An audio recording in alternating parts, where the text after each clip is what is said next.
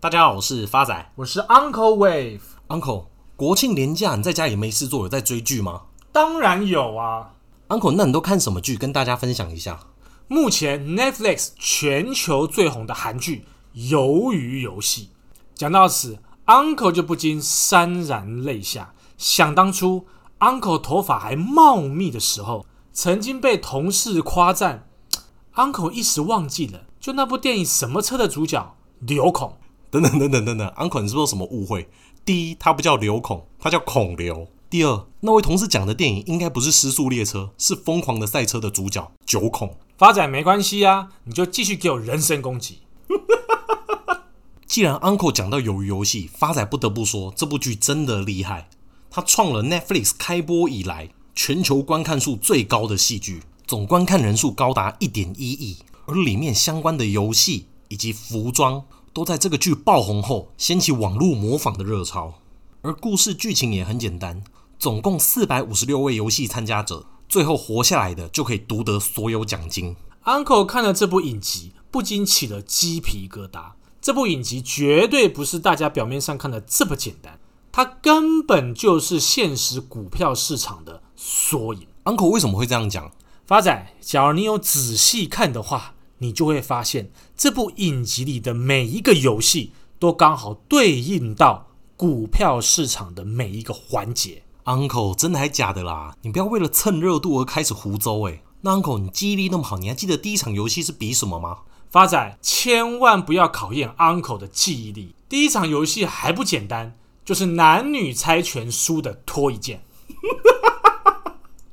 根本是你在酒店玩的游戏吧？拍谁？Uncle 继承成人版的鱿鱼游戏，第一场游戏明明就是一二三木头人，谁先跑到终点的赢，中间被抓到乱动的就直接射杀。Uncle，这个跟投资有什么关系？发仔，你有没有意识到，一开始因为恐慌而到处乱窜的人，全数被射杀，只有当下理性冷静去判断下一步的人，安全通过第一关，而呼应到投资市场上也是如此。发仔，你记不记得去年三月份 COVID-19 最严重的时候，以及今年五月份台湾首次升到三级警戒，散户的表现居然跟这些参赛者一模一样。当危机发生，不分青红皂白，不管是好公司还是坏公司的股票，一律先卖再说，乱砍一通，造成投资部位死伤惨重。而洞悉市场、冷静沉着的投资人，反而是最后的赢家，就跟那些没有因为恐慌而乱跑的参赛者一样，成功过了第一关。Uncle，这样听你讲完，感觉第一个游戏蛮有道理的。那第二个游戏看你怎么解释？第二个游戏是碰糖游戏，它的游戏规则也很简单，就是糖饼上面会有图形，可能是三角形、圆形，只要把这个图形从糖饼上面取下来，就算成功。这个游戏不要看它很简单，实际上很困难，因为糖饼本身很脆，在取图形的过程当中，有可能整片都直接碎掉。而这个看似简单的游戏，也造成网络上不少的模仿热潮，很多网红跟风拍了这个碰糖的影片，但最后结果都是失败收场，因为这个游戏真的没有想象中的那么简单。Uncle，那这个跟投资又有什么关系？呼应到投资市场，Uncle 认为有两个寓意，第一个寓意。一般散户总认为在股票市场投资跟玩碰糖游戏一样简单，导致一窝蜂的模仿热潮。Uncle 再次举个例，截至今年九月，台股总开户人数将近一千两百万人，超过台湾总人口数的一半以上。发仔，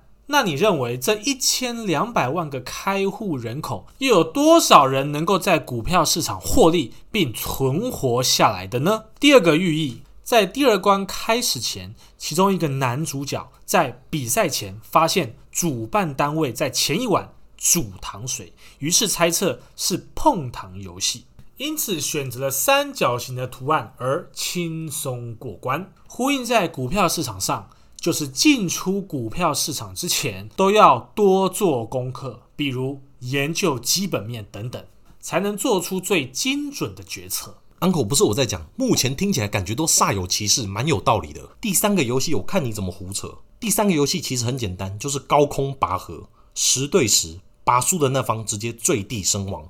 这跟投资又有什么关系呢？发仔，我只能说你太浅了。你想想，男主角那队尽是一些老弱妇孺，他们凭什么对上对手是十个壮丁的队伍，居然还能获胜呢？因为完全靠的就是经验跟技巧。这边发仔印象很深，主角队明明就是老弱妇孺，为什么会赢十个壮丁？原因就是靠着拔河的技巧。包含交叉站位、开始前十秒身体往后躺，以及重的人站最后面，这些都是男主角能获胜的关键。对 Uncle 而言，拔河力量大，并不代表一定会赢，就如同投资市场一样，本金多也不一定是赢家。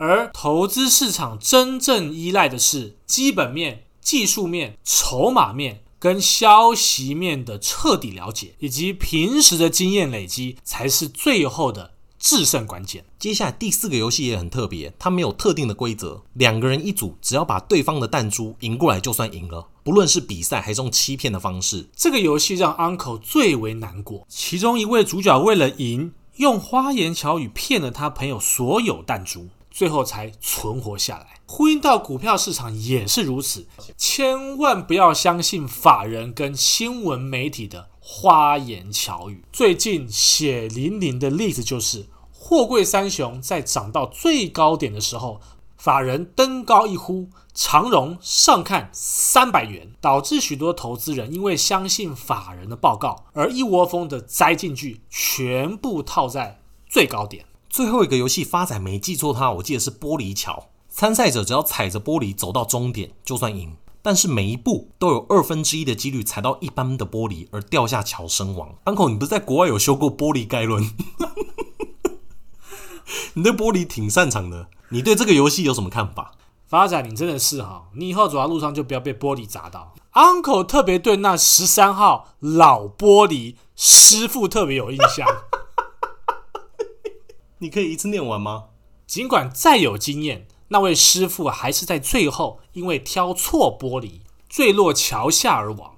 呼应在投资市场也是一样，尽管再有经验的法人、投顾及分析师都没有办法准确判断出股市的高低点，再有丰富经验的老手都会判断失误。因此，当您失误之后，如何降低损失才是重点，而且这场游戏的参赛者的动机大部分都是为了赚钱，就跟进入股市投资人的目的是一样的。所以发仔可以很合理的评断，这部影集的导演根本就是经验丰富的散户投资人。而除了游戏对于投资市场上的环境，这部影集也把投资的人性刻画得淋漓尽致。像主角李正宰之所以参加这场鱿鱼游戏，就是因为他在捷运站遇到孔刘。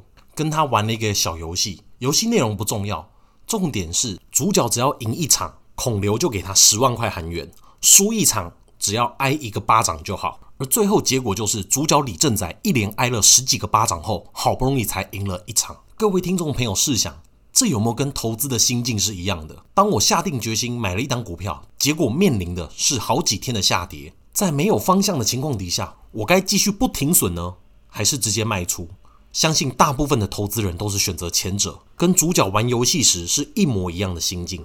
Uncle 在此帮大家做一下总结：进出股票市场最重要的就是要多做功课，研究基本面，甚至要懂得运用技术分析等等的技巧当做辅佐。最后要培养独立判断的能力，不要轻信媒体法人的研究报告。